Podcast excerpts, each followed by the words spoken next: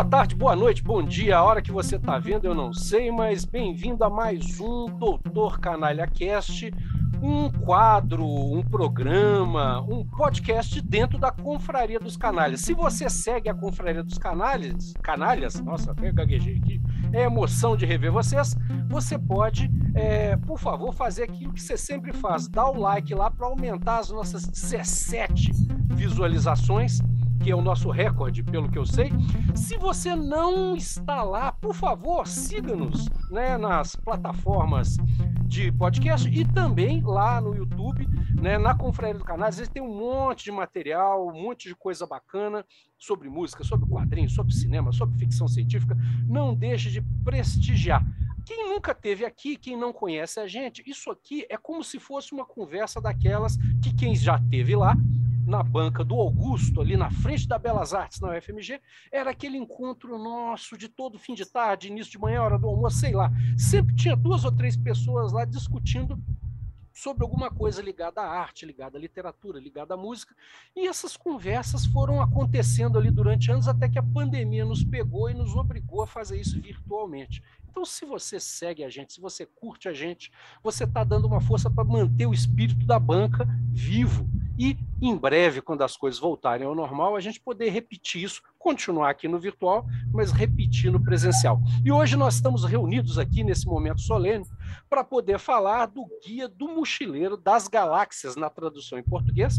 Né? O título é um pouquinho diferente, se eu não me engano, em inglês, não é isso? Deixa eu ver aqui, eu acho. Eu sempre tive essa impressão, vou conferir agora. É, é, The Hitchhiker's Guide to the Galaxy, para a galáxia seria o original em inglês. Nós estamos hoje com o nosso velho conhecido Drills. O Joá vai ficar aqui no, no, no, nos bastidores, nos dando suporte. E nós temos aqui Paulo Dimas e Eduardo Davis. Vou pedir para eles se apresentarem, falarem um pouquinho deles, para eu não ficar falando aqui e correr o risco de falar bobagem. Meninos, quem fala primeiro, Eduardo ou Paulo? Ordem alfabética ou ordem de idade? Bom, é, sou Paulo Dimas Menezes, com muito orgulho, neto de um fundador do Galo, Galo Doente. É, sou professor da UFSB, que é a Universidade Federal do Sul da Bahia, atualmente, na, no campo das humanidades. Minha formação original é arquitetura e urbanismo. É, e sou fã aí do, mas do, do Mochileiro das Galáxias, né, do Guia dos Mochileiros das Galáxias, desde quando eu li lá para trás, né, já tem muitos anos aí. É, bora conversar. Bacana demais, Edu. Eu sou Eduardo Davis, sou nerd velho, nerd de guerra. Né, é, já eu li o, o, o Hitchhikers lá em que eu tinha 13 anos, 14 anos, e, e venho relendo ao longo das décadas. Aí.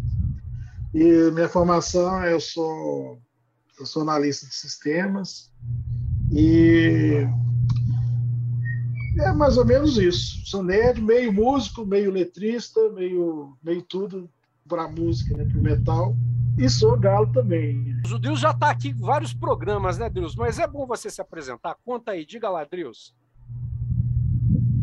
Drius, você está aí? Não, deu deu um problema aqui com o meu áudio. Uhum. É, eu acho que eu esqueci de pagar a conta do fone de ouvido, ele desligou, eu tive que buscar um fone de ouvido com fio.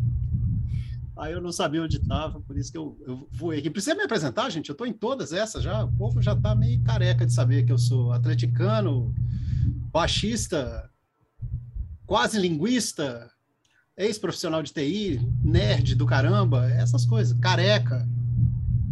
Acho que não tem mais nada a dizer, não? Bom, pessoas, então, obrigado, Deus, obrigado, obrigado, obrigado pela sua apresentação, porque você é importante, você é parte do grupo há muito tempo, mas não quer dizer que você não precisa se apresentar. Garanto que tem gente que já te viu, ouviu em outros programas e não tinha te ouvido dizer quem você é. Né? Bom, gente, vamos lá. Guia do Mochileiro das Galáxias. Né? O que, que vocês têm a dizer sobre essa obra? E mais uma coisa, é possível separar a obra do criador? Né? É possível falar do guia sem falar do Douglas Adams? O Douglas Adams, que morreu cedo, né? morreu com 49 anos por aí, é um cara que a admiração, já na segunda página que você lê, já te pega, né? A admiração pelo, pelo jeito que o cara escreve. É, não tem jeito de separar, não. Paulo, você também acha assim? Eu também acho, apesar de eu conhecer menos o Douglas Adams, né? É, eu sabia há um tempo que ele era roteirista do, do Monty Python, e eu revi algumas coisas até do Monty Python nesses últimos dias aí, e eu não vi na obra dele, no Mochileiro das Galáxias, no Guia do Mochileiro das Galáxias, algumas coisas que me incomodaram no Monty Python, né?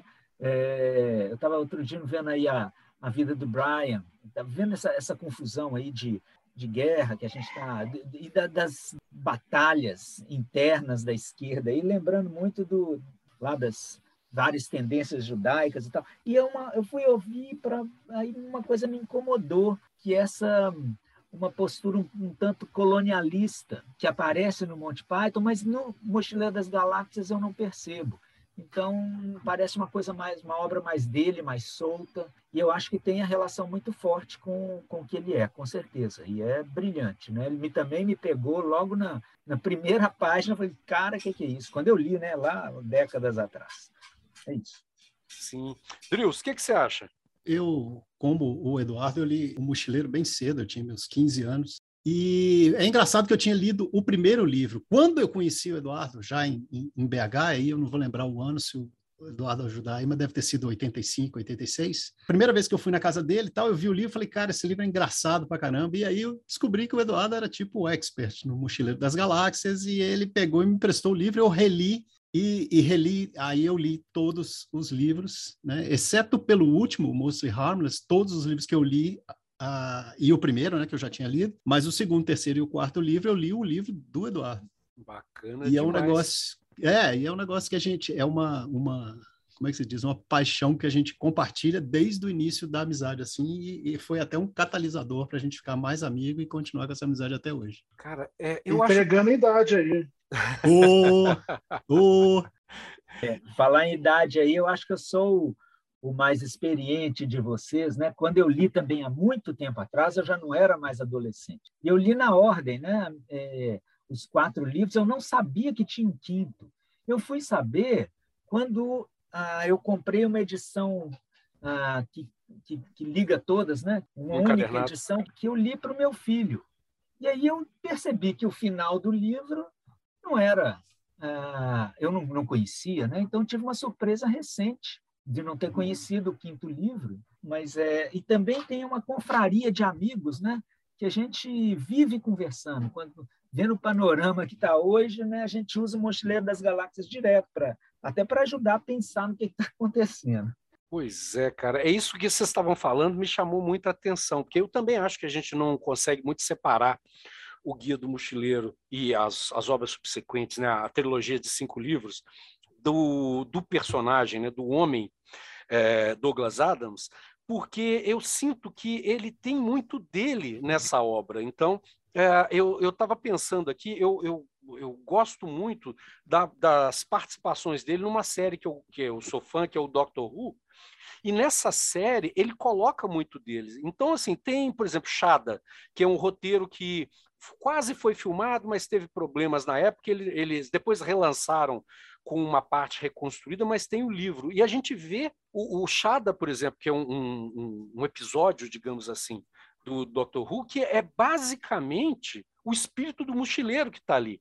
E aí eu estava vendo a edição que eu tenho, que é uma edição da sextante do Guia do Mochileiro da, da, da Galáxia, e na, das Galáxias, né? Eu sempre tenho mania de usar o título em inglês, mas o, o tem uma, uma introdução, um prefácio do Bradley Trevor Grieve, que ele fala uma coisa muito interessante, né? Que desde tempos imemoriais houve menos de uma dúzia de mortais cujas mentes foram capazes de contemplar o universo em sua totalidade. Ele fala Einstein, Hubble, Feynman e Douglas Adams são os nomes que surgem no meu cérebro, comparativamente ínfimo e inútil. E quando ele fala isso, eu fiquei pensando o que, que chama atenção na obra do Douglas Adams é que quando, quanto mais a gente conhece, e acho que isso está num dos prefácios, da, da, porque tem vários, né, introduções, prefácios nas obras dele, é, não sei se é o Dawkins que fala, alguém fala isso, que quanto mais conhecimento sobre ciência a gente tem, mais a gente gosta da obra, porque a gente começa a ver a sutileza das ironias. A obra é completamente absurda, por um lado, mas é um absurdo cientificamente embasado. E o que eu acho bacana nisso é que o Douglas Adams talvez ele pudesse se encaixar numa categoria que a gente sempre volta aqui nas, nas nos podcasts do, do Tor Canalha Cast, que é a ideia do polímata. Né? É um cara que ele dominava várias áreas, ele transitava da tecnologia, o ativismo ambiental, aquela, aquela experiência dele subiu o Kilimanjaro é, protestando contra a morte dos rinocerontes, vestido de rinoceronte, né? É um negócio assim que por um lado é cômico, mas por um lado tem um impacto muito grande, porque ele era uma figura pública,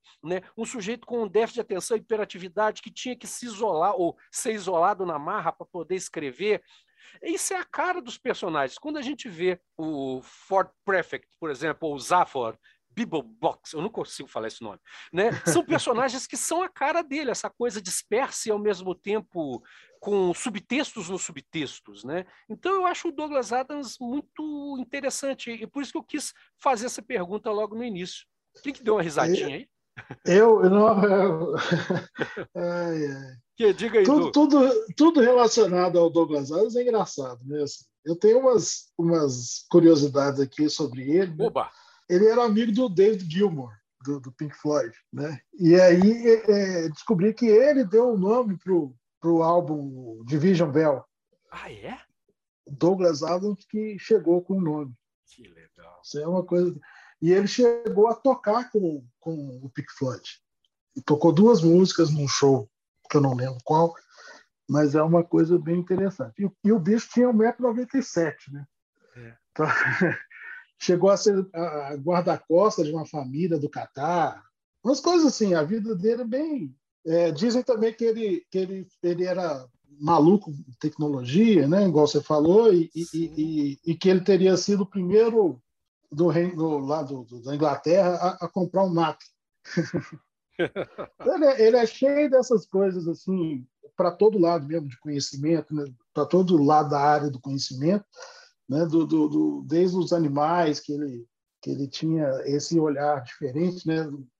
E aí a gente vê o golfinho, baleia no, no, na história, não é à toa, né? É, é, parte dele essa coisa. A outra coisa que é interessante é que a, a, o DNA, né, a estrutura da molécula, foi descoberta em Cambridge um ano antes, um ano depois do, do, do, do nascimento dele. E a sigla do nome dele é exatamente DNA. é Douglas, esqueci o nome do meio. Douglas Lowell Adams. Adams. Uhum. É, então era DNA, então ele ficava se gabando, né? DNA, né? Sou eu, né? então é um cara então, é um cara bem interessante. Uma coisa também que você percebe é a veia ateísta que ele tem. Exatamente. Aliás, ele é amigo do Dawkins, né? ele era amigo do Dawkins, e, e ele se dizia ateísta radical. É, por que, que você é ateísta radical? Não, para ninguém me encher a paciência de perguntando se eu não era agnóstico. Você já falava que era radical de uma vez para ninguém perguntar se era agnóstico. É, é um cara fantástico. Cara, e é interessante que essa galera ateísta, ela tem uma, uma, uma coisa musical e artística que é muito legal. Eu estou lembrando, quando você falava aí dele, dessa participação musical dele, né? Eu estava lembrando que um outro cara que é muito importante no movimento ateísta, cético, humanístico, né, que é o James Randi, né, o Amazing Randi, o mágico que depois se especializou em desmascarar falsos místicos, magos e profetas, ele chegou a fazer uma participação num, num clipe né, na, do, do, Alice Cooper, se eu não me engano. Né? Hum. Então, eles têm essa veia musical. Aliás, a gente tem isso aqui presente, né? vários dos nossos é, como é que eu chamo, podquedistas, aqui tem essa uhum. veia musical. E isso é muito legal. Né? Eu acho que é, essa, essa, essa característica dele de ser polímata acaba fazendo que ele tenha isso, essa cosmovisão, essa capacidade de juntar várias coisas ao mesmo tempo. E quem foi que falou? E alguém falou agora dessa questão política atual, né?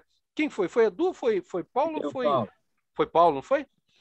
É, e eu lembro que no, no próprio mochileiro tem uma nota que eu acho que se eu ler aqui, é um pedacinho, todo mundo vai reconhecer. Falando do Zaphod Biblobox, né, que é Blocks, que é o presidente da galáxia, tem uma nota explicando o que é presidente. Né? Eu não vou ler tudo, vou ler só um trechinho. Presidente. O presidente, em particular, é simplesmente uma figura pública. Não detém nenhum poder. Ele é aparentemente escolhido pelo governo, mas as qualidades que ele deve exibir nada tem a ver com liderança. Ele deve possuir, é possuir um sutil talento para provocar indignação por esse motivo, o presidente é sempre uma figura polêmica, sempre uma personagem irritante, porém fascinante ao mesmo tempo. Não cabe a ele exercer o poder, e sim desviar a atenção do poder. Com base nesses critérios, Zaphod Beeblebrox é um dos melhores presidentes que a galáxia já teve, pois já passou dois dos dez anos de seu mandato na cadeia, condenado por fraude pouquíssimas pessoas sabem que o presidente e o governo praticamente não têm nenhum poder. E dessas pouquíssimas pessoas, apenas seis sabem onde é, de fato, exercido o verdadeiro poder político. A maioria das outras está convencida de que, em última instância, o poder é exercido por um computador. Elas não poderiam estar mais erradas. Gente, isso parece com que país? Parece com que países? Todos do Ocidente. Pois é, cara. Mas a, a, conclusão que você chega nisso é que a galáxia é parlamentarista e tem uma baita, uma baita oligarquia por cima, né? Que, que é o que manda. E, e uma oligarquia tecnocrata, né? Então, assim, tecno, tecnológica, né? Que é um computador que manda. Um computador que manda. Pois é, cara. E quando Estamos gente... falando. Oi, diga, Desculpa. diga, diga. Diga, Paulo. É que eu estava eu tava querendo um assunto anterior que vocês estavam falando do ateísmo. É, isso dá para ele também uma liberdade de concepções do universo que é impressionante, né? É, e o vincula com uma tradição da filosofia, da filosofia mais antiga, não apenas da ciência, da astronomia, da física e das, das coisas todas que ele demonstra. É, nos escritos dele, mas também de pensamentos filosóficos é, que conectam com todas as, as criações né, de universos, né, de, de cosmogonias né, e cosmologias que ele, que ele pratica ali no livro. É sensacional. Tem uma coisa que fala, eu não, eu não sei se falou no livro ou se eu li no, no, numa coisa sobre Douglas Adams, que tem uma teoria que diz que se alguém descobrir exatamente o, para que, que o universo serve e para que, que ele está aqui, né? o universo vai instantaneamente desaparecer e vai ser substituído por alguma coisa mais bizarra ainda e mais inexplicável. Isso é a primeira aí, página de um livro. É, na primeira página, verdade. E, e, aí ele continua, né, e fala que tem uma outra teoria, né, que isso já aconteceu. e essa, e essa é, coisa é, dele, ele brincar com os fins de mundo, né? É, o universo pode já ter sido destruído e, reinventado e pode acontecer de novo, os mundos todos, né? Exato. É, é muito, muito bacana. E tem a ver com filosofia, tem a ver com, com teorias de universos paralelos e por aí vai. É, mas se você pensar bem, é, ele como autor, né, ele resolveu todas as amarras possíveis que um autor de ficção científica pode ter. Né? Então ele resolveu a questão da viagem, da, da, da liberdade para andar no, no, universo todo, que é a, a, a, coração de ouro, né? a, a nave. Uhum. Né? O, o, drive de improbabilidade lá. Ele resolveu a comunicação com, com o peixe, né? o Babel, Babel. Uhum. É. Ele resolveu o problema de tempo, de possibilidade, de universo com os absurdos, né? a petúnia, a baleia, etc. Então, assim, o cara conseguiu tudo: liberdade religiosa, liberdade de tudo. Interessante demais isso. E como exercício de reflexão, coisas, né? É, uhum. Diga, uma Paulo. Das coisas que, uma das coisas que possibilita que todas aquelas supostas loucuras aconteçam está também escrito na primeira página do guia. Don't panic. Não entre em Porque qualquer coisa ali podia avacalhar com a história se não tivesse se escrito na primeira página. Exatamente. E, e uma, uma, coisa... coisa...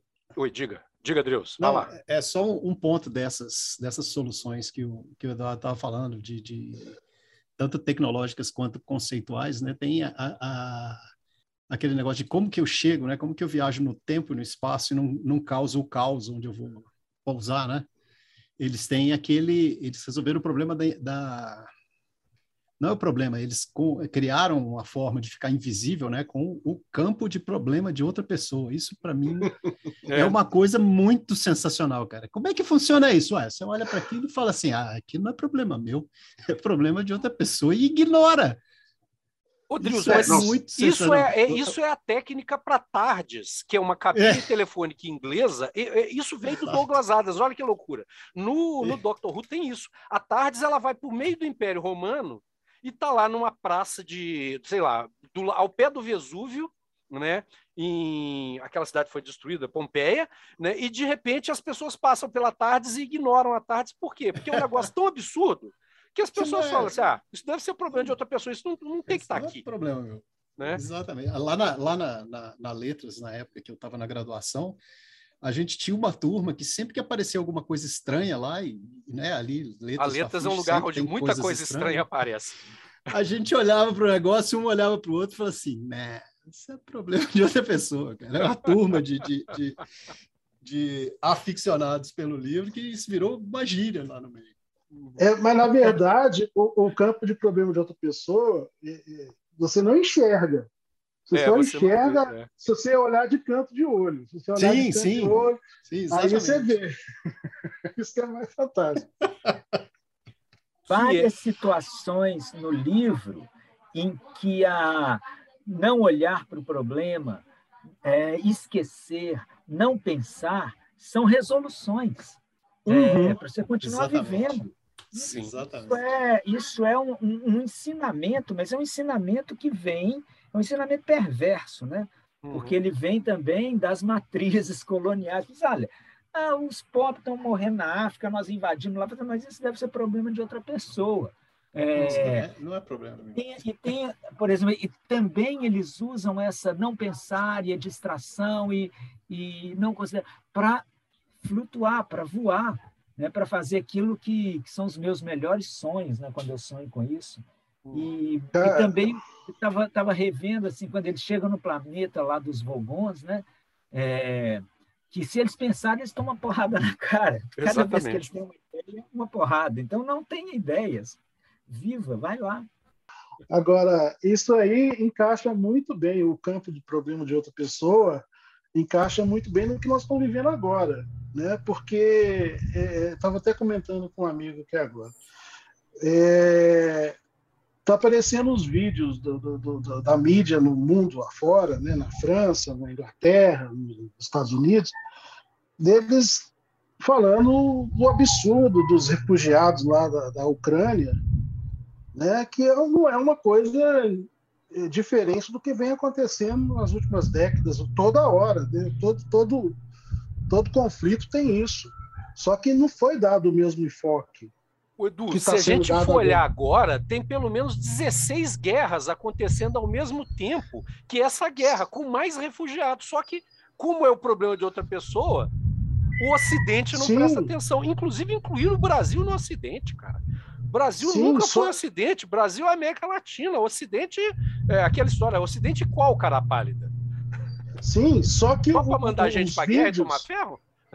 Sim, só que os vídeos que estão aparecendo agora são os âncoras, os comentaristas políticos, falando: olha, esse pessoal é classe média. Teve uma que falou, inclusive, que eles eram brancos, eles eram cristãos, que era um absurdo que estava acontecendo no século XXI, sabe? Olha só, então, isso é assim, é muito interessante. Esse tempo todo que, que, que, tem refugiado, que tem criança morta no, no Oriente Médio, na África, era problema de outra pessoa, eles não enxergavam não querem agora... enxergar, eles não podem enxergar.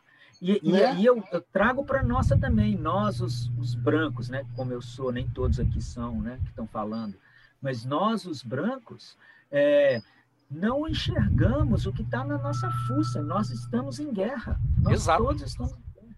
Eu estou aqui Perfeito. do lado de uma guerra de, de, de, ruralistas com povos indígenas. Eu moro num território indígena. Eu nem no Brasil eu considero que eu moro. Eu moro é, num território ocupado pelo Brasil. E é, ninguém você... presta atenção nas questões indígenas, nos caras que estão sendo uhum. perseguidos, tomando bala do meu lado, entendeu? Isso é muito uhum. impressionante. Nós também herdamos o, o problema de outra pessoa. Né? Nós, uhum. nós todos. É, é, é, uhum. é, o que uhum. o Ocidente fez com a gente. O Ocidente não é a Europa, vamos ser mais explícitos. Né? É a Europa uhum. fez com a gente. Gente, e quando vocês falam disso, o Paulo fala dessa questão da comunidade indígena, dele estar num território que foi invadido, a gente pode pensar que a maioria das nossas universidades está dentro de enclaves, né, onde elas muitas vezes ignoram a, as comunidades em torno. Por exemplo, a, a UFMG fica. De, a entrada principal da UFMG é de frente a uma comunidade que fica do outro lado do sinal, é assim, é pegando a faixa de pedestre, você sai na frente da comunidade. E a UFMG praticamente ignora a existência dessa comunidade ali em frente, né? Ela, ela não sabe, ela frequenta um boteco, os estudantes frequentam um boteco que é na fronteira dessa comunidade e ela ignora a existência daquelas pessoas ali. A, a universidade não faz nada, não se movimenta. Né? Tem histórias. Universidade Federal do Pará tem história de um lixão, se eu não me engano, lá do lado, onde tem 40 anos que eles fazem pesquisa e o povo do lixão tá puto, porque tem 40 anos que eles estão lá fazendo pesquisa e não muda a realidade deles. Né? Que tem uma galera que mora no lixão. Isso é muito doido, cara. Isso é muito louco. Eu acho assim, quando a gente pega né, um, um, como é que eu vou dizer, um, uma obra do naipe do Mochileiro das Galáxias, né, que tem dois deméritos assim dentro, se você pensar em termos de cânone literário, né, é ficção científica, ou seja, é literatura de segunda linha, né, e é humor, né. Uhum. Então são, do, são dois, dois pontos que o, o, o cânonico é, sempre enxergou como deletérios mas quando você pega uma obra dessa, tira um conceito desse, do problema de outra pessoa, e consegue projetar isso na sociedade com essa amplitude que apareceu só aqui nesse, nesse papo nosso, né? Nós somos cinco pessoas aqui conversando, uma hora de papo, e conseguiu desdobrar nisso tudo, é que a gente vê de fato, que esse negócio de que ficção científica não é literatura, que é, humor não é uma coisa séria, é, isso não, não, quer dizer absolutamente nada, cara. O Mochileiro das, das Galáxias é um negócio riquíssimo, riquíssimo em vários aspectos. Inclusive como ele lida com algumas coisas, né? Eu, eu, eu fico lembrando, eu fui cultista dos Beatles, né? Eu tinha devoção para os Beatles, para mim era um, um, eles eram uma a banda era uma entidade suprema que estava em outro nível da, da existência e tal. E o, Douglas Adams, eu acho que é no terceiro livro, não estou bem certo, que o Arthur Dent chega num planeta e que ele vai contando que o pessoal era todo feliz, todo mundo sempre cantando, dando risada. De noite eles se reuniam em volta da fogueira e ficavam tocando violão e falou assim: Paul McCartney seria imperador nesse planeta. ele tira um sarro do cara, do Paul McCartney, bicho, sem, sem é, como é que se diz? Sem, sem se tornar agressivo, entendeu? Eu li aquilo e falei, cara, eu já fui desses caras que achou o Paul McCartney desse jeito que ele está citando aí, bicho. Eu já fiz tem isso. Uma, tem uma outra brincadeira que ele faz com o Elvis, não é? Que tem o Ray, não é? Que é um cantor que usa, tem uma nave cor-de-rosa, não é isso? Eu me lembro vagamente que eu só reli para fazer o, o podcast o guia, então eu não li os outros livros de novo, né? Eu li há mais tempo. Mas tem um, é... um personagem que, se não me engano, é, é, é o, o, o, Elvis Presley, né? É, eles não, não é dito que é o nome dele, mas é um cara que é, o, Arthur Dente sente uma vaga familiaridade com aquele cantor branco, meio gordo, que tem é, gosta de roupas espalhafatosas. É, a gente reconhece é. o Elvis ali. É o Elvis, é o Elvis no, no final de carreira, né? É. Com aquela, aquele, aquela nave cor-de-rosa. Eu lembro deles fugirem no estacionamento. Exato. Assim. É, acho que é no fim do universo. Cadillac. É tipo um Cadillac. É um Cadillac, é. é.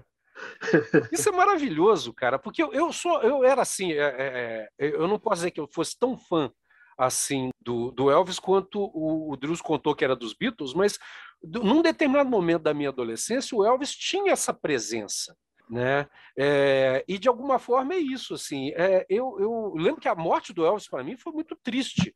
Eu acho que dois caras que eu senti muito, o Elvis mais jovem, eu tinha acho que 10 anos de idade, quando ele faleceu, e depois o Fred Mercury, quando ele faleceu, eu senti um impacto muito grande. Depois do Dave Bowie, mais recentemente, eu sofri um pouco, mas assim, a gente vai ficando velho, a gente vai acostumando a ver tanta gente morrer, os amores vão indo embora, os amigos vão indo embora, que o impacto foi menor. Mas eu me lembro que essas duas mortes foram muito sentidas para mim. E, e o, o, Adams ele fala disso, né, de um tanto que a gente cria ídolos, né? E como que essa essa essa idolatria, vamos chamar assim, dá um certo sentido para a gente, porque nos desvia das grandes questões. Né? A minha mãe tinha uma coisa muito interessante, quando morria alguém, e minha mãe ela está com 98 anos, então ela sobreviveu a muita gente, quase todo mundo que ela conheceu já morreu, né?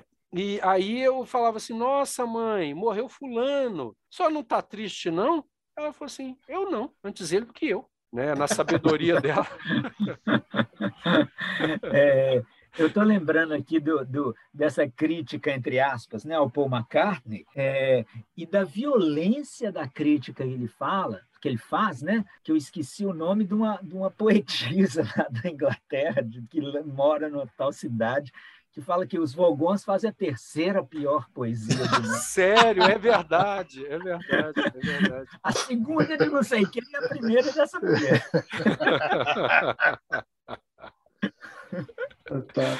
Não, isso é muito uma, bom, cara. É, uma coisa que me, que, que me, me identifiquei no, no, no mochileiro foi a banda também, que tem, acho que é no restaurante né, do universo, que é a Disaster Area. Que a banda toca tão alto, tão alto, que ela, to, é, é que ela fica fora do planeta. Sim.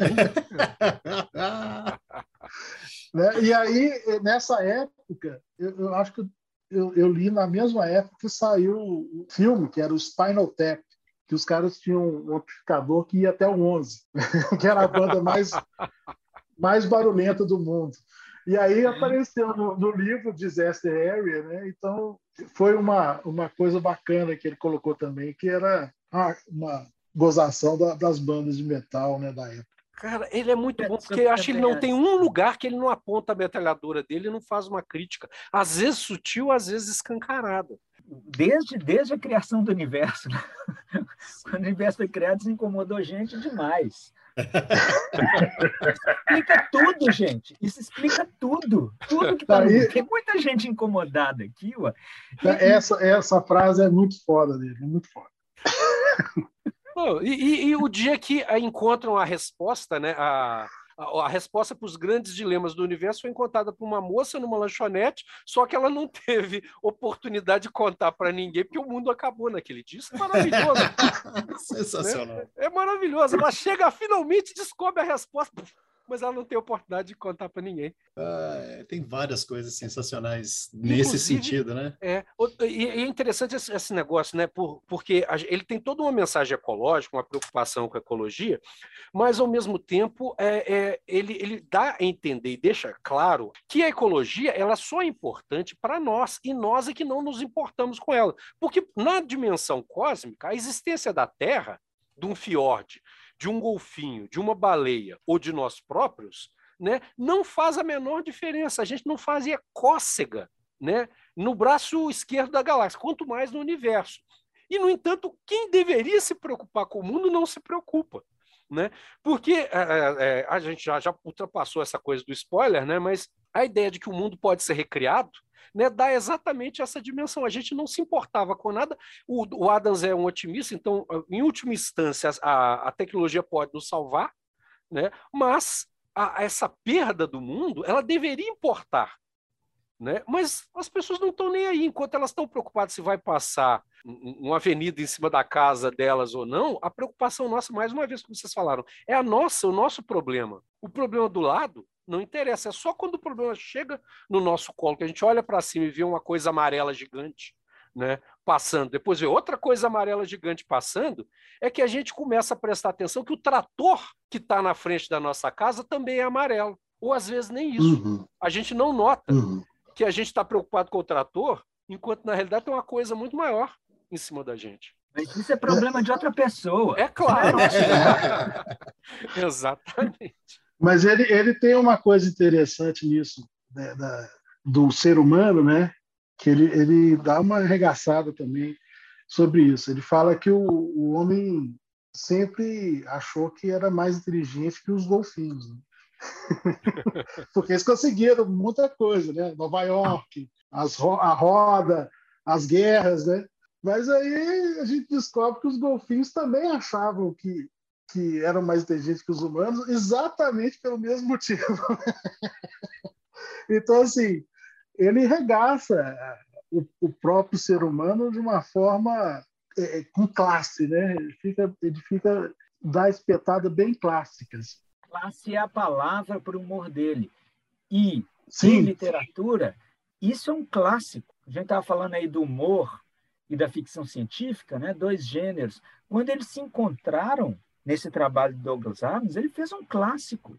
Um clássico do humor, um clássico da ficção científica e um clássico da literatura. Porque olha, tanto, olha a diversidade de formações, olha o tanto de fãs que esse livro tem é, esse livro vai passar para as próximas. Meu, meu filho de 12 anos já é fã desse livro, entendeu? Uhum.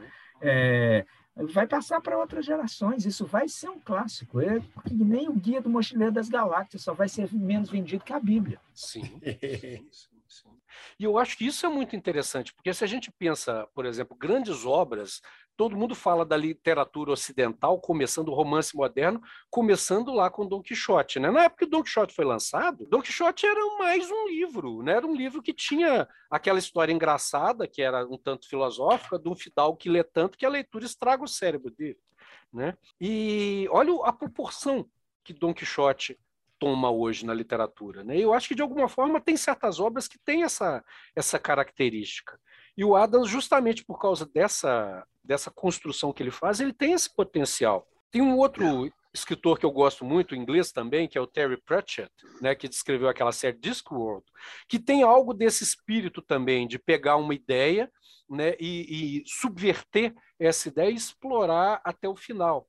Né? E eu acho ele muito interessante. Né? As pessoas devem conhecer mais ele a partir dessa, dessa série que a Amazon Prime fez recentemente em cima um livro dele do Neil Gaiman, né, que são as fantásticas aventuras de Agnes Nutter, né, da Belas Maldições. É, agora ele tem essa característica. Agora o Adams ele faz isso. O, o Terry Pratchett precisou de sei lá 50 livros para fazer isso. Né? O Adams faz isso em cinco, né? E alguns roteiros de uhum. séries, de programa de rádio, né? E deixa a marca dele no mundo. Assim, eu queria eu poder, eu acho que todos nós queríamos deixar a nossa marca no mundo desse jeito, né? Com 49 anos, quer dizer, eu já passei da idade, então eu teria que morrer agora nesse momento. Mas embora com 49 anos e puf, né? E deixar uma marca dessa. Ah, e falando de marca, né? É, dois dias antes de morrer, o pessoal lá que é responsável por colocar nome nos, nos os corpos celestes, né, nomeou um asteroide de Arthur Dente. Ah, Olha, bacana. É. Muito legal. Engraçado, foi dois dias. Dois dias antes de morrer, os caras nem. Né, foi uma homenagem em vida ainda. E, e, gente, vocês acham que o Arthur Dente é o alter ego dele na história? Porque é claro que todo escritor coloca os, algo de seu em algum personagem. Agora, a descrição que o livro faz do Arthur Dente, um cara grande, de cabelos castanhos, né? E, e, e, que só quer levar sua vida tranquilo, né? Porque o Arthur Dente basicamente é isso, é um cara que quer viver a vida dele e, porra, esses caras estão me atrapalhando de viver a minha vida, né? Eu não sei, cara, mas eu enxergo o Dente como o Douglas. Eu toda vez, antes de ver o filme, né, que puseram um cara louro e tal, é, é, que aliás é um ótimo ator, mas é, o filme é ruim. É, eu, eu, via o, o Adams como o Dente, é, não, eu acho que sim, é, eu acho que sim. Mas tem um, um pouco dele também no Bibelbrox, né? Tem, tem sim. Tem é. sim. Agora, o filme, cara, uma coisa engraçada, quando eu fui ver o filme, fui com, com a minha mulher, a gente está lá vendo o filme e tal, e eu pensando assim, né? Não tá funcionando, não tá funcionando. Aí, dois caras na minha frente, um virou pro outro e falou assim: que filme maldito! É, é, é. Eu acho que o cara nunca não, não tinha lido o livro, não estava esperando aquilo e realmente não funcionou, né? A piada visual não funciona igual como no texto. Agora a série, eu não sei se vocês chegaram a ver a série Eu, eu, cheguei a ver na internet, eu não lembro, eu salvei em algum lugar, mas eu, essas coisas de mudança de computador, da pau, você manda atualizar, eu acho que eu perdi. Mas a série era boa, cara. A série da. Acho que foi a BBC que produziu, sei lá, mas era uma série em vídeo que era boa, cara. Eu, eu tinha, tinha uma, uma, uma locadora de vídeo que eu era sócio que tinha a série em, em DVD. Pois é, cara. É, e eu assisti, cara, e eu achei duas coisas. Primeiro, que ela é bem fiel ao livro, né? E segundo, que ela é, visualmente é um negócio muito complicado, né? Porque os, o, a BBC naquela época, né, em termos de efeito visual, ela equiparava com o sítio do Pica-Pau Amarelo, talvez com Chaves. Então era um negócio complicadíssimo, cara. O, a, a, outra cabeça do cara, bicho, era um negócio que, assim, era o riso involuntário. Falando que não é possível que esses caras filmaram isso aí com essa cabeça de borracha que não fica nem em pé. Mas, cara, é, é eu me diverti tanto com a série, tanto, pois muito é, mais cara. do que com o filme. O filme, o, é, o filme falhou miseravelmente em captar algumas coisas. Sim. Né? O que eu gostei muito no filme foi a, a imagem do Marvin Sim. Também, também. Eu achei, eu achei muito legal, muito simpático. Não era nada do que eu tinha imaginado quando eu li o livro e não tem nada a ver com o, o, o Android do, da série, né, da BBC. Uhum. Mas a única coisa que eu simpatizei mesmo no filme foi isso. O resto, cara, eu, eu achei assim legal. Dá para é um filme que dá para ser assistido do começo ao fim. Tem coisa muito pior por aí. Sim. Mas daí a, a se chamar o Mochileiro das Galáxias é complicado. Pois é, cara, é, a BBC tem isso, né? Tem umas produções, por exemplo, a, a produção que eles fizeram do Neverwhere, do New Gaiman, é uma boa produção, assim. É, é, é, ela é caricata, mas assim, é aquela coisa que a gente falou. Não é a BBC que produz Doctor Who hoje, né? Aquele baita estúdio lá em Cardiff. Era a BBC que fazia aquelas produções assim. Ah, o, o, personagem lá que era a o dono do gato de botas, né? Eu esqueci o nome do personagem agora. Na história, ele é um homem negro, mas não é um homem de pele negra. É um homem negro porque ele, ele é escuridão encarnada. E aí, no filme, eles botam um homem negro e funciona. mas é a BBC, né? Sim. Então a produção tem aquele charme. Você, porra, cara, funcionou. Né? É, é eu tô falando que é, para e passo com o sítio do Pica-Pau Amarelo, né? Que são é. aqueles, aqueles chroma key impressionantes, aquele cenário nitidamente de papelão e, e isopor, né? isopor. Mas, cara, é, é, usado de uma forma criativa que te, te envolve, né? Te envolve e você consegue assistir. Eu acho que o, o, o Neverwhere, como é, é uns anos para frente, já melhora bastante, mas é, é muito fake o Neverwhere. Sim, sim. Em vez de ter, em vez de ter aerolitos na, na produção da BBC, tinha aerotulipas. Ai, ai, ai, só rindo mesmo. Ai, Mas a série aqui de, de, algumas teses que ele coloca também, né? Além, desculpa, eu interrompi o não. fluxo, depois a gente volta nele. Não, vá, tá é ótimo. Porque, aqui é assim mesmo. É, eu, eu, perdi uma coisa que eu queria falar antes e encontrei outra aqui, que além daquela tese né, de da improbabilidade infinita, né, que dá nas tulipas, dá na baleia, dá no, deles virando sofá e aquelas coisas todas, e aquilo mover o universo, né? Isso para mim é a própria substituição de Deus, né? É a improbabilidade Sim. infinita que está rolando, né? Mas tem uma outra sensacional também que eu gosto, que é o destino de cada pessoa. Hein? A bistromática? Achei que era bistromática. Não, não, eu ia falar que o destino de cada pessoa está vinculado ao número do seu telefone. Se você muda o seu número de telefone, seu destino muda.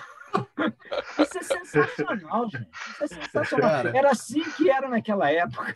Se você mudasse o número de telefone, sua vida era outra, entendeu? Você não sabia mais quem que você era, ou que, que, quem, quem as pessoas se comunicavam. Como é que vai ser isso, né? Mudou o número de Mas, telefone. Hoje, se seu perfil olha... na rede social for hackeado, porque se hackeia o Facebook, hackeia o Instagram, hackeia o WhatsApp. se você não tiver Telegram, você está desaparecendo do universo. Mas olha aí o estrago que a Oi, tendo falido, está tá causando na vida das pessoas. Está né? Tá mudando a vida de muita gente. Muda o destino, muda o destino. Muda tudo. Eu acho que é. aí o Paulo tocou em dois pontos de, de crítica nas crenças, né? Tanto da, da, da, né, que você falou aí de, de, de, uma crítica a Deus, né, e a improbabilidade, e a crítica também a essas crenças tipo horóscopo e essas coisas, né? Como é que as estrelas influenciam na sua vida tanto quanto o número do seu telefone. Né? Então, vamos lá, vamos criar um, vamos criar uma, uma crença aí no número de telefone e tal. O, o, o de novo, a, a, classe que ele tem para fazer a crítica é, não é desse mundo. É.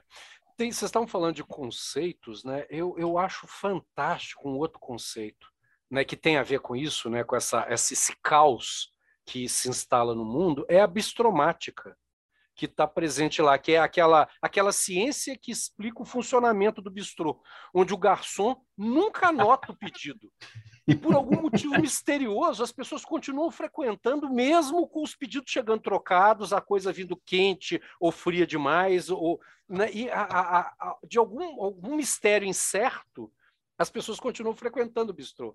Eu estou tentando ver se eu encontro o conceito por escrito aqui, mas eu não, não consegui achar aqui nos livros. Eu queria ver esse conceito da bistromática aí é, é, aplicado ao iFood.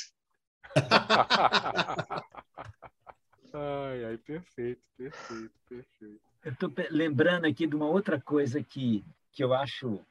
Quando vocês falaram do Arthur Dent ser Douglas, né? Eu acho que o Douglas tem outros dois personagens que podem ter alguma característica dele. Eu não, não conheço, né? não conheci, nem, nem sei do, o tipo de humor dele. Mas o Marvin, que é o cérebro que entende tudo e está naquela depressão enorme, né? e o, aquele computador também que sabe tudo e aquela, aquela simpatia é, incômoda e extraordinária de tão, de tão chata que ela é. Os, os hum. dois personagens mecânicos, né? É, eu, não, eu acho que não são ele, mas são pessoas que ele conhece, são pessoas inteligentíssimas, depressivas, inteligentíssimas, é, ou não inteligentes, né, mas que sabem tudo e são extremamente chatas. Né?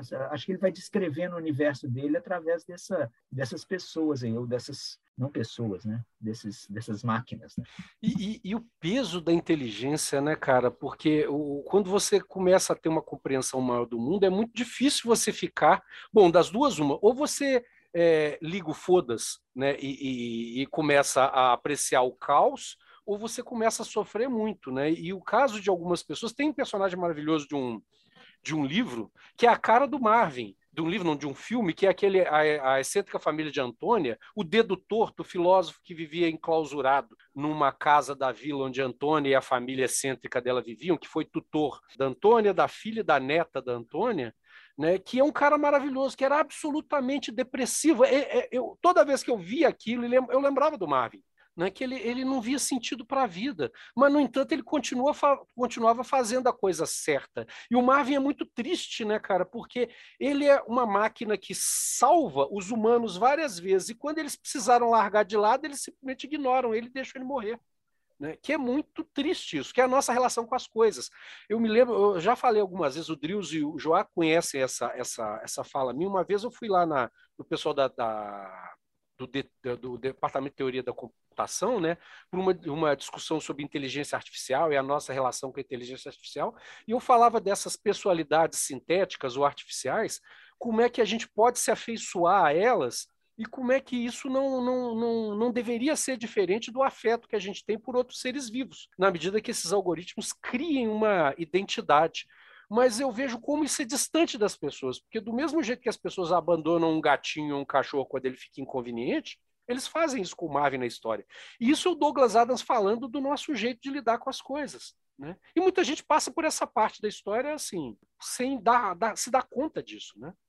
A tristeza do Marvin é uma grande tristeza para a gente também, que não é abandono de um animal, não. Abandono de quem te ajuda, abandono de quem te dá força. Sim. Né? E o próprio Dente fazia, todo mundo faz isso. Quer nem uhum. saber. É, é no nível do, do problema de outra pessoa. É o Sim. abandono de quem te ajuda. Sim, é, é, a pessoa que explora a empregada em casa, a escrava doméstica, né? E acha que está fazendo muito pagando um salário de merda para ela, não pagando os direitos né, dessa pessoa. É, e mesmo pagando os direitos, acha que está fazendo uma coisa linda, porque paga os direitos e paga um salário. Né, considerando que essa pessoa muitas vezes dedica ali uma, uma atenção para ela que ela não consegue dedicar para a família, para os filhos. Às vezes ela é obrigada a pagar outra pessoa para cuidar dos filhos menos bem do que ela cuida dos filhos da pessoa que a, a mal paga. Né? É fechar os olhos para o sofrimento do outro, é deixar as pessoas morrerem na pandemia, né? E achar que elas têm que ir para a rua e trabalhar, porque é só uma gripezinha, tá ok? Né? Então é foda. É foda isso. É, aqui achei a, o conceito de bistromático. Vocês querem que eu leia aqui para o público? A bistromática em si é apenas uma nova e revolucionária forma de entender o comportamento dos números. Assim como Einstein observou que o tempo não era absoluto, mas algo que dependia do movimento de observador no espaço, e o espaço não era absoluto, mas dependia do movimento do observador no tempo, hoje sabemos que os números não são absolutos, mas dependem do movimento do observador nos restaurantes. O primeiro número não absoluto é o número de pessoas para quem a mesa está reservada. Ele irá variar no decorrer das três primeiras ligações para o restaurante e depois não apresentará nenhuma relação aparente com o número de pessoas que realmente estarão presentes ou com o número de pessoas que irão se juntar a elas depois do show, partida, festa, filme, ou ainda com o número de pessoas que irão embora ao ver quem mais apareceu por lá. O segundo número não absoluto é a hora real da chegada. Esse número hoje é conhecido como um dos mais bizarros conceitos matemáticos, uma reciproverseclusão um número cuja a existência só pode ser definida como sendo qualquer outra coisa diferente de si mesmo. Em outras palavras, a hora real de chegada é o único momento no tempo no qual é impossível que qualquer participante do grupo chegue de fato. O terceiro e mais misterioso não absolutismo de todos diz respeito à relação entre o número de itens na conta, o valor de cada item e o número de pessoas na mesa, assim como quanto cada uma delas está disposta a pagar. O número de pessoas que trouxeram algum dinheiro é apenas um subfenômeno desse campo. E é esse é, essa essa matemática que move o propulsor da nave, né? Que a gente tem o gerador de improbabilidade infinita, ele é movido pelo propulsor bistromático. Eu acho isso extraordinário. Isso. É fantástico. Agora é uma menção uma menção honrosa para quem traduziu né? Apesar desse trecho ter algumas coisas que eu traduziria diferente, porque essa palavra não, número não absoluto é uma palavra só no inglês, uhum. né? E ele faz essas junções para todo lado é, no, nos livros, né? E eu e o Drills, a gente tem umas palavras assim também, né? A gente ah, já é? criou algumas palavras. E uma delas, uma delas é relativa, pode ser relacionar ao campo do problema de outra pessoa, que é pouco se fudência. Adorei. Vou anotar isso aqui que eu vou usar. Pouco se fudência. é pouco sem o U, é pouco se fudência. pouco junto. se fudência. Isso. E, a, a, a, mas o tradutor, o cara que traduziu, é, fez um trabalho heróico, viu? É, porque é muito difícil traduzir esse livro, eu acho. Cara, Tem muita coisa bem complicada. É, eu não li em inglês. Esse é para é usar o resto da vida agora. É, pouco se fudência. Tem outras palavras, Edu? Ah, tem, mas aí sai. É, essa, essa aí que entrou no dicionário mesmo. As outras são, aparecem de acordo com o assunto. É. São, algumas são sazonais. Ah, são, é. Algumas é de uso único. Deixa eu falar uma coisa. O conceito de pouco se fudência precisa de citação. Eu vou passar a usar, então quero citar. Quem eu cito? Não, eu, eu, eu, e o Drills, que a gente. A gente Drills e quem? Eduardo. E eu, eu, Eduardo. Ah, beleza. Pronto. E como é que vocês é. descreveriam a pouco se fudência para o nosso ouvinte, né? Fazer aquela. Porque já que não está publicado ainda, né? Fazer a citação correta. Ah, eu acho que é exatamente isso. Não é meu problema, não estou nem aí. É, é, basicamente isso. Deixa Sabe, rolar. É, é, não, olha só, eu estaciono o carro onde eu quero, respeitar a fila é o caralho, quero ser atendido agora, eu que pago seu salário. Sim. É, né? Um pouco você de só... no talo, né? Que tem um é, pouco de é, você, pode, você pode dosar ele um pouquinho, né? Tem menos pouco de no 5, no 6, quando chega no 11, aí é no talo. É, é por aí. aí você, você chega até para finalizar, sua nave explodindo no sol, né? Aquela chuva de fogo. Todo mundo, pouco se fode. É. Ai, ai. É quase, é quase alemão né? isso. Sim. Falando de explodir o mundo, né? Que a gente está passando por essa também, é, por esse risco. Ah, é outra coisa que eu acho bem interessante essa crítica, como ele é um, um ecologista, né? Essa crítica da, do já se chamou de progresso, depois desenvolvimento, né, o extrativismo, por aí vai, que é a demolição do mundo, a demolição da casa para passar uma obra ou a demolição do mundo para passar uma via. E foda-se, entendeu? Está lá no, no, no, projeto, foi aprovado. O que, que é? Tem o carimbo, os carimbos todos aqui. É, ah, vai se fuder, entendeu? Nós vamos demolir essa porra e pronto, acabou. Aí eu fico lembrando de Belo Monte, né? Sim, eu pensei nisso. É, é, Raposa é, Serra do Sol, não é isso? Que, que tinha uma reserva ali lá, né? em cima de Quilombo. Raposa Serra do Sol, não, o Belo Monte foi lá no, no, no Xingu, mas você, você, tem hoje linha de transmissão passando por territórios tradicionais, quilombolas, resorts dentro de, de comunidades pesqueiras, derruba tudo, grama tudo, entendeu? Eu tô, tô falando de coisas que estão muito próximas aqui de mim, expulsa todo mundo e foda-se, entendeu? Porque é, é, o tal do interesse público, né? Que uhum. de público não tem nada, no caso. São os bulevares sobre... arrudas da vida. É. aqui em Belo Horizonte, fa... que sai tirando quem mora na beira do Arrudas e faz um negócio bonito e tira essa é. galera e vai para onde a galera que estava ali. É. Ele fala do petróleo também, né? Essa crítica aí da, da, da demolição é crítica também para a burocracia, né? Mas ele fala do petróleo também.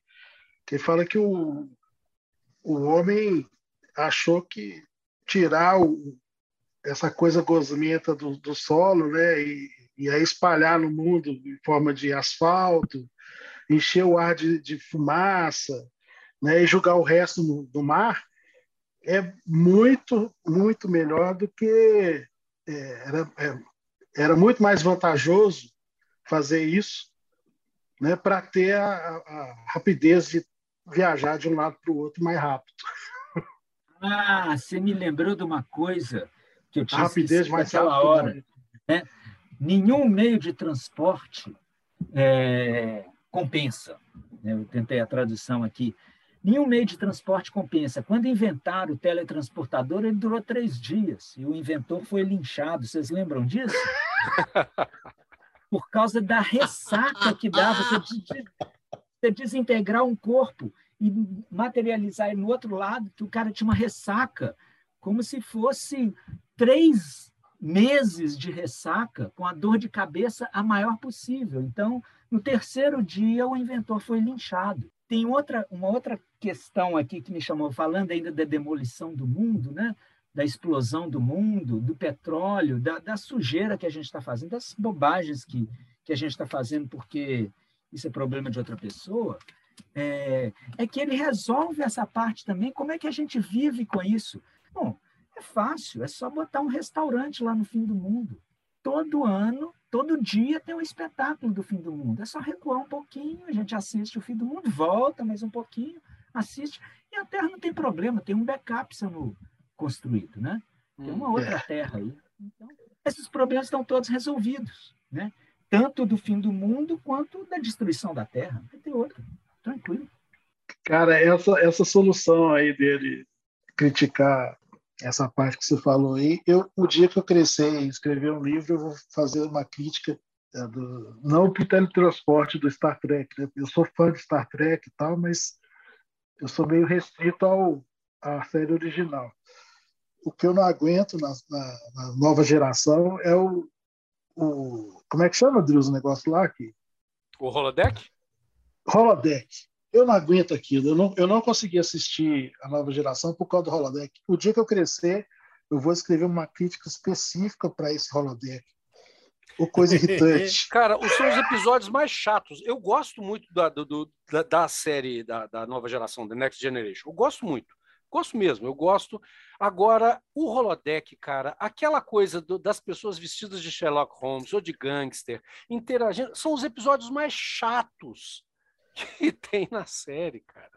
Pois é, na série original até que tem esse tipo de coisa, né? Eles num, planeta que é uma coisa tipo Roma, Sim. um planeta que está no nível de, de com nazismo, mas é uma história que eles estão vivendo e tal, né? Uhum. Agora aquilo, você entrar numa sala e esquece o que está acontecendo do lado de fora com a nave, com tudo, e vai viver uma outra história, ah, toma banho. Sabe, uma série onde isso é super bem explorado, Eduardo, é na, naquela série de animação que a gente consegue lá na, na no, no, Piratas do Caribe, é, na Baía Caribenha, que é o Lower Decks onde os caras têm que limpar o, o, holodeck. Então, assim, as pessoas vão lá e transam no holodeck, aí a galera das camisas vermelhas tem que ir lá tirar as secreções, limpar o chão, então eles morrem de nojo, porque tem uma escalinha de quem vai limpar o holodeck. Então, quando sobra para alguém, putz, mas eu vou ter que limpar de novo? Ah, ninguém mandou você trocar a escala comigo, eu fiz não sei o quê, agora você tem que ficar dois dias limpando o holodeck. Fantástico. porque você vai lá e transa com uma coisa que não existe, por exemplo, né? Então os fluidos é. corporais é. acabam indo para algum lugar, né? E alguém é obrigado ô, a ir lá limpar. Eu não sei de nada. Eu não estou acompanhando, não. Ô, ô Dril, só, só voltando lá atrás, é, essa locadora que tinha o seriado fechou, né? Ah, sem dúvida. Isso ah. aí, quando eu morava em BH ainda, cara, você imagina. Era do ela era, ela era exclusível aí perto da sua casa. Que droga, hein? Ali pertinho da, da, da Praça da Assembleia, ali, numa, numa ah, rua, rua de trás é. ali. Ela fechou já há ah, muitos anos. Não era Aliás, uma perda, né, cara? Não, não. Locadora era um negócio que era legal, cara. É, eu acho que uma coisa que a gente não falou aqui, que eu fico, que é uma imagem muito forte para mim, negócio, são os Vogons. O lance ah. da pior poesia do mundo, a tortura e o Diabo a Quatro. Eu acho uma Não. imagem tão interessante. E a obsessão Diga. por fazer as coisas no jeito deles e parar para almoço e parar uma perseguição para o almoço, cara, isso é fantástico. carimbo, carimbo é legal demais também. É. é... é ah, o presidente veio aqui liberar, então, então tem que preencher um formulário. Cara, eu não, sei como é que não, é na Universidade do Sul da Bahia. Mas aqui eu lembrei demais da UFMG. Né? Não todos, né, colegas, mas tanto no, no nível administrativo quanto no nível é, professorativo ou gerenciativo, eu vi vários Vogons, eu reconheço vários meus colegas e minhas colegas. Com certeza, com certeza. Eu tenho chefes assim na, na, na universidade. É. É, e aí você vai entrar no SIGA para cadastrar um projeto. Aí você fala assim, um projeto de extensão. Eu fui chamado para fazer uma assessoria. Assim, qual é a referência bibliográfica da assessoria de comunidades tradicionais que eu fui chamado? Referência bibliográfica, gente? É, é, exatamente. Fui lá fazer uma assessoria, pô. ISBN, os caras pedem SSN, ISBN de, de, de, de, Cara, assim, são documentos. O cara escreveu um treco lá, um projeto. E aí? É, o que, vou botar um ISBN desse?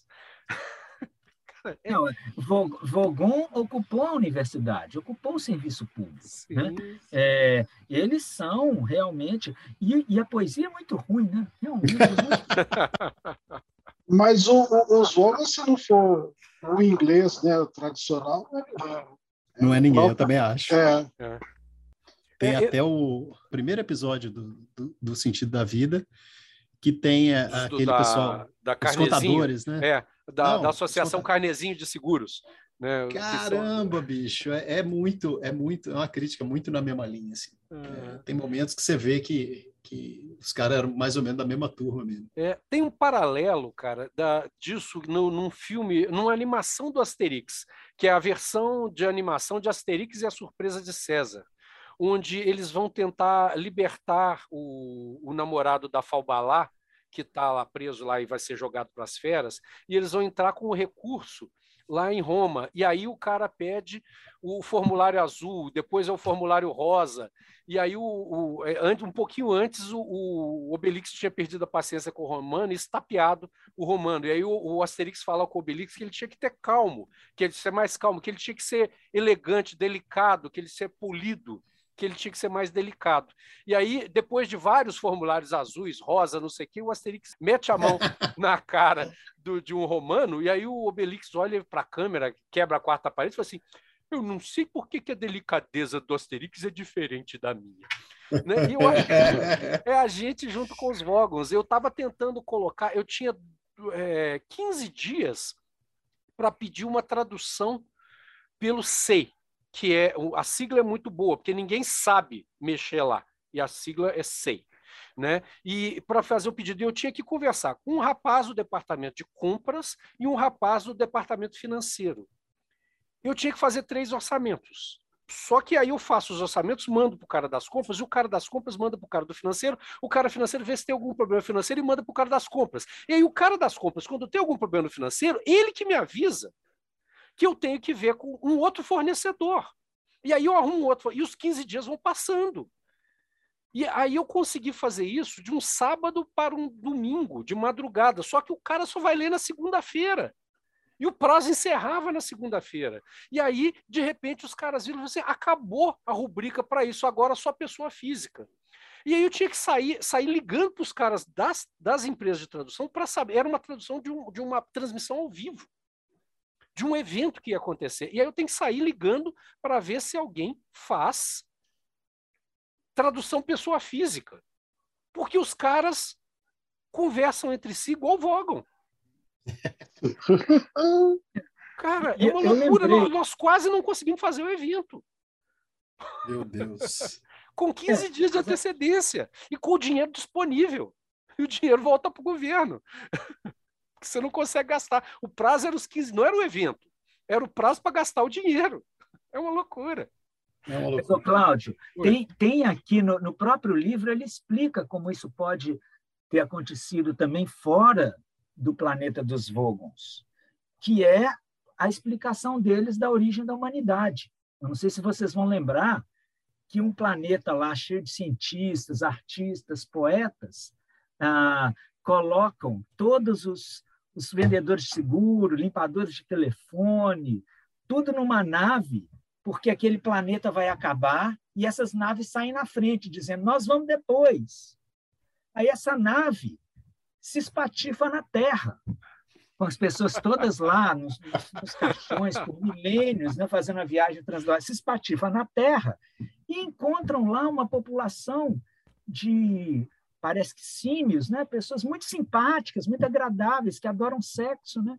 E esse povo desse outro planeta, burocratas, limpadores de telefone e vendedores de seguro, é, se misturam com esses simpáticos que gostam de alegria e sexo aqui na Terra, e isso gera a humanidade. A humanidade. Exatamente. E eu não sei se vocês lembram do detalhe também, é que quem ficou no planeta, que conseguiu enganar esses caras, é, foram todos extintos por uma bactéria que deu nos telefones que não eram mais limpos. Perfeito. Perfeito. Perfeito. Exatamente. Cara, é, é, eu não sei como é que a gente consegue. Ah, não, fazer pesquisa é, é, nesse, nesse e, e, ensinar de fato, né? Porque dar aula é uma coisa, muita gente faz, mas ensinar de fato e, e fazer pesquisa a gente só faz por milagre. É a improbabilidade infinita. Às vezes acontece de você virar uma baleia e não cair no chão, sabe assim? Metade da, do que a gente faz na universidade, aqui falando entre professores, é tarefa burocrática, é. entendeu? eu tô louco para. Eu tô tentando me desviar disso tudo, falando a vida é mais, a vida é mais. Deixa eu não ter ponto, não quero ter látis, eu não quero ter nada, eu não quero competir por recurso, eu não quero nada, eu quero viver outra coisa. Cara, eu já tive experiência numa, numa aula de metodologia científica, falando sobre o método científico e falando por que, que a homeopatia não, não tinha fundamentação, né? E por que, que né, as pessoas acreditavam nisso, mas não tinha uma fundação. E a astrologia não tinha uma fundação. Aí um professor com pós-doutorado estava dando a disciplina junto comigo, né, mais titulado que eu, falou assim: é, há discordâncias na academia, porque podem haver outras energias. Eu falei assim: não, não podem. E a gente teve um bate-boca, claro, muito elegante, muito. É, não, não podem haver outras energias, e se puderem, cabe à academia descobrir, ou quem acha que elas existem, descobrir uma forma de provar né, que elas existem. Diferentemente da lei, onde você é inocente até prova em contrário, no caso da ciência, a coisa não existe até que se prove que ela existe. e aí, Cláudio, cara... aí a gente pode entrar por outro podcast que é de epistemologia. Sim. Porque na ciência não é a única fórmula válida de conhecimento. Senão não, não com certeza gente não. Aqui vivendo há 24 mil anos aqui sem ela, né? Sim, vivendo bem e vivendo melhor do que onde foi inventada a ciência. Não, com certeza é... não. Uhum. E aí, então, inclusive, é, o Douglas é... Adams fala disso, né? De alguma forma, que ele é um cara extremamente apaixonado pela ciência, né? Mas ele fala disso, que há outras formas de viver também, né? O que a gente tem que ter Você... essa, essa sabedoria de saber enxergar as coisas nos lugares onde elas funcionam e onde elas não funcionam, por exemplo, entre os Vogons. É. E, e eu, eu, lembrei de outros, outros dois autores, é, Kurt Vonnegut, eu não sei se vocês Sim, conhecem. Sim, maravilhoso. Sim. Cama de gato. É. Tem, um, tem um livro dele em que ele, ele é um espírito que perdeu a último, o último túnel de luz, né, quando a humanidade foi extinta, né? E só ficaram algumas pessoas num navio. Eu não sei se vocês sabem disso, que iam fazer, o livro chama Galápagos. Eles vão fazer uma, uma excursão a Galápagos. Então só ficam, esse navio sai, o mundo acaba, eles não ficam sabendo e eles vão parar em Galápagos, são os únicos seres humanos vivos. E naquela ilha de Galápagos, eles têm um processo de involução do ponto de vista darwiniano, ou evolução no ponto de vista darwiniano, darwiniano, né? É, em que os cérebros deles diminuem e eles passam a ser muito mais felizes, né? Que é a tese do Marvin, né? Com aquele mega cérebro Sim. e a infelicidade absoluta.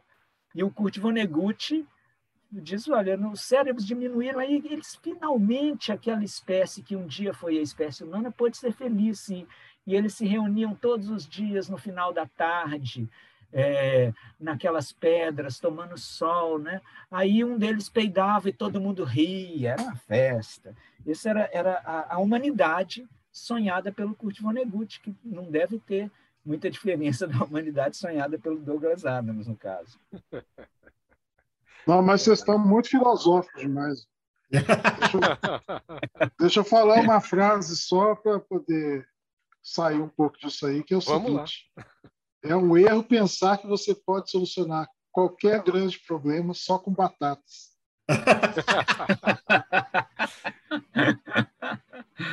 Douglas Adams. Que tem tudo a ver com o Monty Python, né? O sentido da vida é comer menos frituras, lá do sentido é. da vida, de Meaning of Life. É. Não é fácil, não é fácil. E você falou também, falou da, da habilidade lá de, de, voar, né? Ele fala isso também, no negócio da baleia lá. O jeito está aprender a se jogar no chão e errar. Distrair, parar de prestar atenção. É, é... Que é, é somos nós, outro... né? A humanidade, a humanidade. O chão está chegando e a gente discutindo as coisas. Ah. O outro, o outro autor que eu queria relacionar, que não tem nada a ver com isso, é Ailton Krenak, que escreve um livro para adiar o fim do mundo, né? E ele hum. fala: o que, que nos resta, talvez, seja a gente pegar um paraquedas colorido e fazer da queda a coisa mais bela e adiar a queda, né? Adiar com um paraquedas colorido, aproveitando a paisagem, aproveitando a brisa, aproveitando o que dá para a gente aproveitar hum. enquanto a gente está aqui. É voar distraído. É, isso Muito me lembra bacana. um pouco uma, uma fala do, de um, de, do, do, Dom Juan Matos, né, que é o personagem. Hoje a gente sabe que é fictício, que o Castaneda inventou todas aquelas histórias com base no que ele havia estudado de antropologia, mas não deixa de ser uma bela fala do Dom Juan dizendo que quando você morre, aliás, se você olhar muito rápido por cima do seu ombro, você agora, nesse minuto, vai ver a morte se escondendo nas sombras. Ela está sempre a um passo de você, a um antebraço, né, para te tocar no ombro. Quando ela te tocar, você vai morrer. Mas antes de você morrer, se você for um guerreiro impecável, você pode dançar diante dela.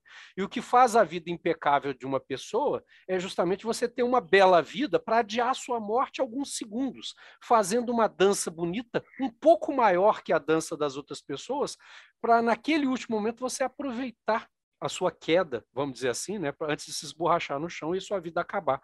Eu acho que é um pouco isso que a gente. É a grande mensagem do Douglas Adams, né? Ninguém escapa dessa vida viva, usando a mensagem né, do popular, né, o ditado popular aí. Por causa disso, não entre em pânico. É verdade. Don't panic. Aliás, que justifica o mochileiro ser um pouquinho né, é, o, mais popular do que a Enciclopédia Galáctica, que é o segundo livro mais vendido. Né, o fato dele ser um pouquinho mais barato. Né, Exatamente. E, tem uma outra coisinha que eu não lembro que é, e tem escrito na capa: não entre em pânico. É, isso é sensacional. É na contracapa, não? É, é na contracapa, é na, capa, né? é na contracapa, eu acho. Primeira página, eu acho. É. Ah, o, o Don Panic vem na primeira página.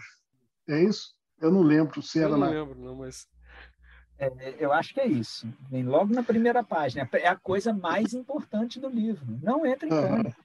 Teve um cara que falou, quem que foi? Foi o Clark, o Arthur Clark, falou que, que, que Don Panic é, é talvez o melhor conselho que pode ser dado para a humanidade. Aliás, vocês sabem que de onde veio isso, né? Porque o, o Douglas Adams ele ainda ele nasceu naquele, naquele rescaldo da, da, da, da, Segunda Guerra Mundial e tinha aquela frase famosa da, da Inglaterra bombardeada que era o carry on, né? Então, hum. é, de alguma forma, o Don't Panic é isso, né? É, não, não, não, Don't Panic and carry on, siga em frente, vai. Bola para frente. É. É o que nos resta. É isso. 42, né? É o que eu sempre digo. a gente nunca esqueça. Engraçado que o meu número preferido é 21. Mas não tem relação com 42, é só um... É só a metade. É. É, pensando aqui agora, 21. Chamou. Pessoal, meu filho chegou aqui e ele ouviu o Mochileiro das Galáxias. Quer falar alguma coisa? Não. Não, pronto. Não. Essa é a parte muito, fundamental, muito a melhor fala desse podcast. podia dar a visão dele filosófica sobre o que, que significa o 42. Do livro. Fala aqui, fala aqui, vem cá. Falou que não tem uma crítica bem construída, não.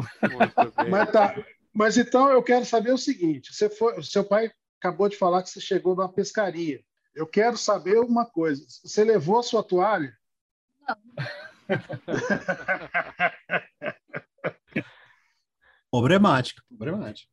Aliás, né, tem os vários usos da toalha, são um negócio maravilhoso, mas acho que o principal dele é aquele que todo mundo pressupõe que se você tem uma toalha, qualquer outra coisa que você vai precisar, você precisou porque você esqueceu. Então, é, você não precisa ficar constrangido de pedir, inclusive uma escova de dente, né?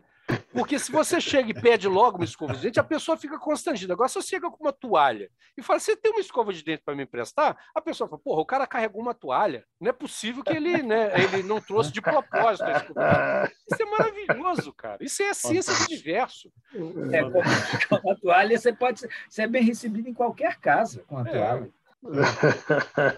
Você não é um aproveitador, você é uma pessoa confiável. Você olha com uma pessoa com a toalha na mão, você, você confia. Você já viu algum estuprador com uma toalha na mão? Não. Assaltante Ladrão? com uma toalha não. na mão? Ladrão não vai tá. ter. Tá. A menos que ele esteja roubando a sua toalha. Mas aí a toalha não é dele, é sua. É, eu, eu, vou te, eu vou te falar que eu não vi nem presidente. Pois é. Principalmente presidente com a toalha na mão. Por isso, quando eu fizer minha campanha para presidente, para reitor, para qualquer coisa, para síndico do prédio, eu vou aparecer com a toalha para as pessoas confiarem em mim. Aliás, eu acho, inclusive, que isso devia ser, os políticos deviam ouvir isso, o Putin devia ouvir isso e usar isso nos próximos discursos dele, ou o, o presidente lá da, da Ucrânia, como é que é o nome dele? Aliás, um cara muito inteligente, né? Eu ouvi dizer que ele é ucrânio. que pariu. ah, meu Deus. Eu ouvi dizer que abriu, ele é um abriu, abriu a porteira. Mas ô, eles vão fazer candidato, com a toalha na mão, né? Quando você for candidato, vai ajudar muito um terceiro braço. Não vai, voz, é? ô, ô, ô, Cláudio, esse lance da toalha aí só vai te garantir o voto dos nerds, né? É verdade. Mas se eu explicar o motivo, eu acho que pode ser bem aproveitado. Você é, sempre pode, pode fazer, né? Chupar a pontinha dele se você ficar angustiado, por exemplo. Num debate, por exemplo. Aqueles, aquele, aquelas pessoas que têm a, o, ficam nervosas a ponto de defecar durante um debate, né? Se tivesse uma toalha, chupasse pontinho, não ficava nem nervoso. Podia ser, o desdobramento podia ter sido outro. Podia ter sido outro. Podia ser é, no debate, no debate você tem que exigir a cerveja e o amendoim salgado. É verdade. É. Inclusive, é, os debates antecedem o fim do mundo. É, exato. Agora, ah. o Douglas Adams foi cremado com a toalha dele. É mesmo? Que lindo. Foi. Que lindo. Altamente significativo. Ficou bem onde foi. Outra trivia dessa aí sobre o Adams, sobre tecnologia, é que, bom, eu fui ter e-mail, acho que em 89, lá, lá pela UFMG. A gente tinha lá do, um e-mail gigantesco, né? Que estava começando naquela época.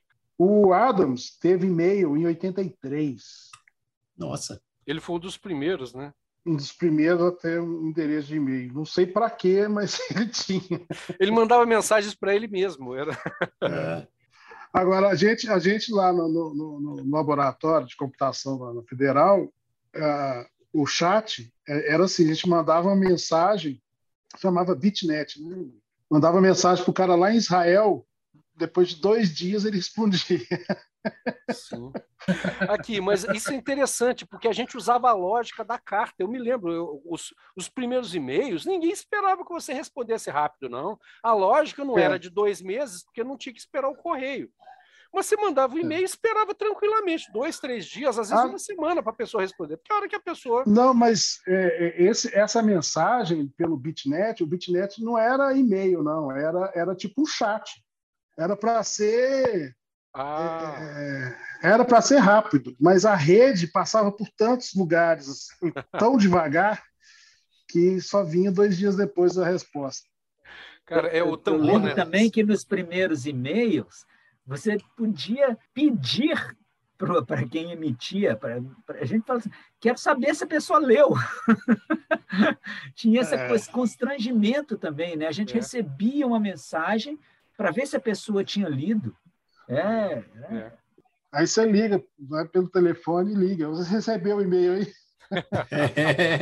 então vamos às nossas tradicionais considerações finais. Mensagem de cada um.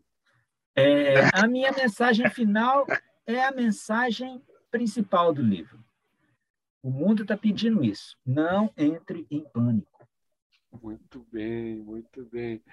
Edu, ah, eu não posso ir embora sem uma piadinha em frase do, do Douglas Adams, né? As naves ficam no céu do mesmo jeito que os tijolos não.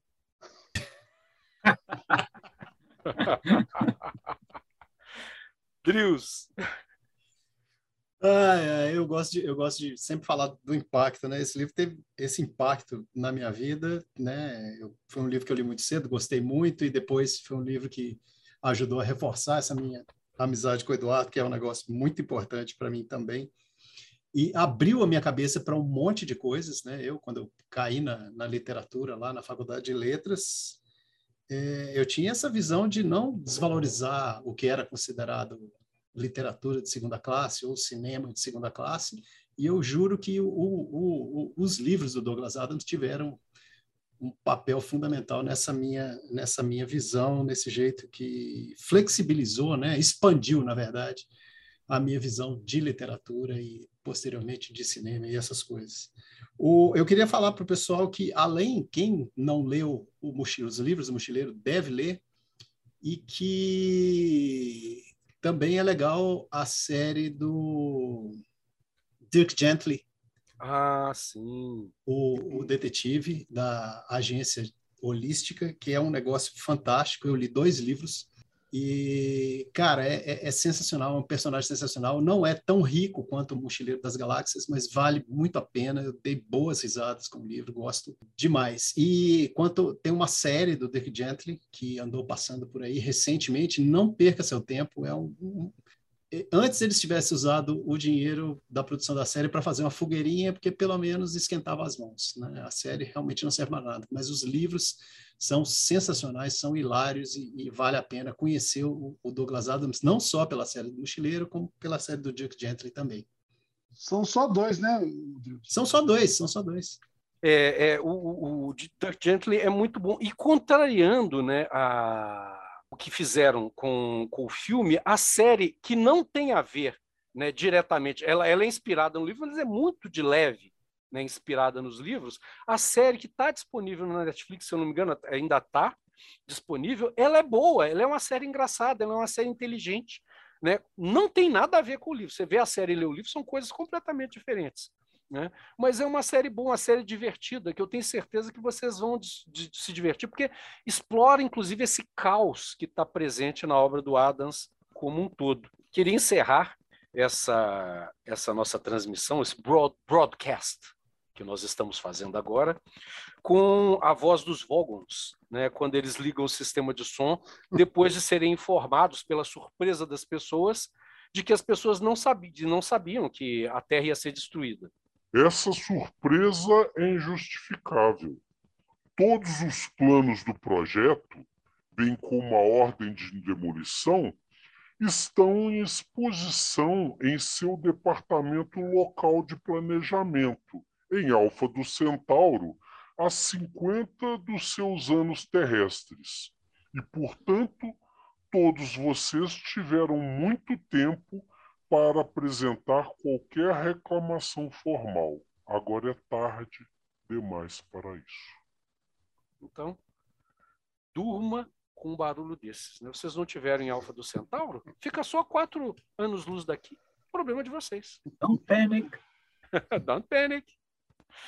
Gente, muito obrigado, obrigado demais, obrigado, bacana demais essa nossa nossa conversa de hoje. E aí vocês já estão de, de novo convidados para outros encontros.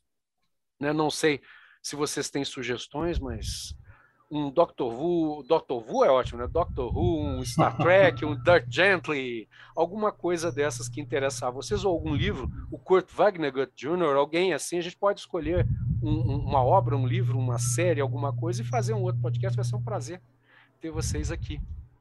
Joia. Eu agradeço muito também, é, foi muito bacana. O primeiro podcast que eu participo. É, obrigado e gostei bastante. Mas eu gostaria de, de agradecer aí, Cláudio, pelo convite, pela recepção. Estou me sentindo um canário. Bacana demais, oh. Bem-vindo! Bem-vindo. Cá estamos, canalhas. Olha, e eu queria agradecer muito ao Joá, que hoje ficou quietinho, né, e ao Drius, que, que trouxeram vocês, convidaram vocês. Na realidade, esse podcast ele leva meu nome de alguma forma, mas quem, quem é o, o pai desse filho, né, o, os pais desse filho são os meninos que estão sempre aqui e que levam esse negócio para frente. Eu só sou o cara que vem aqui fazer umas piadas e apresentar, mas a, a alma mater, né, é a banca, né, e os, os pilares, né, os deões disso aqui são os meninos. Então eu só tenho a agradecer a eles. Eu nunca falei isso antes, mas é a verdade. Valeu. Tchau. Tchau. Até. Até.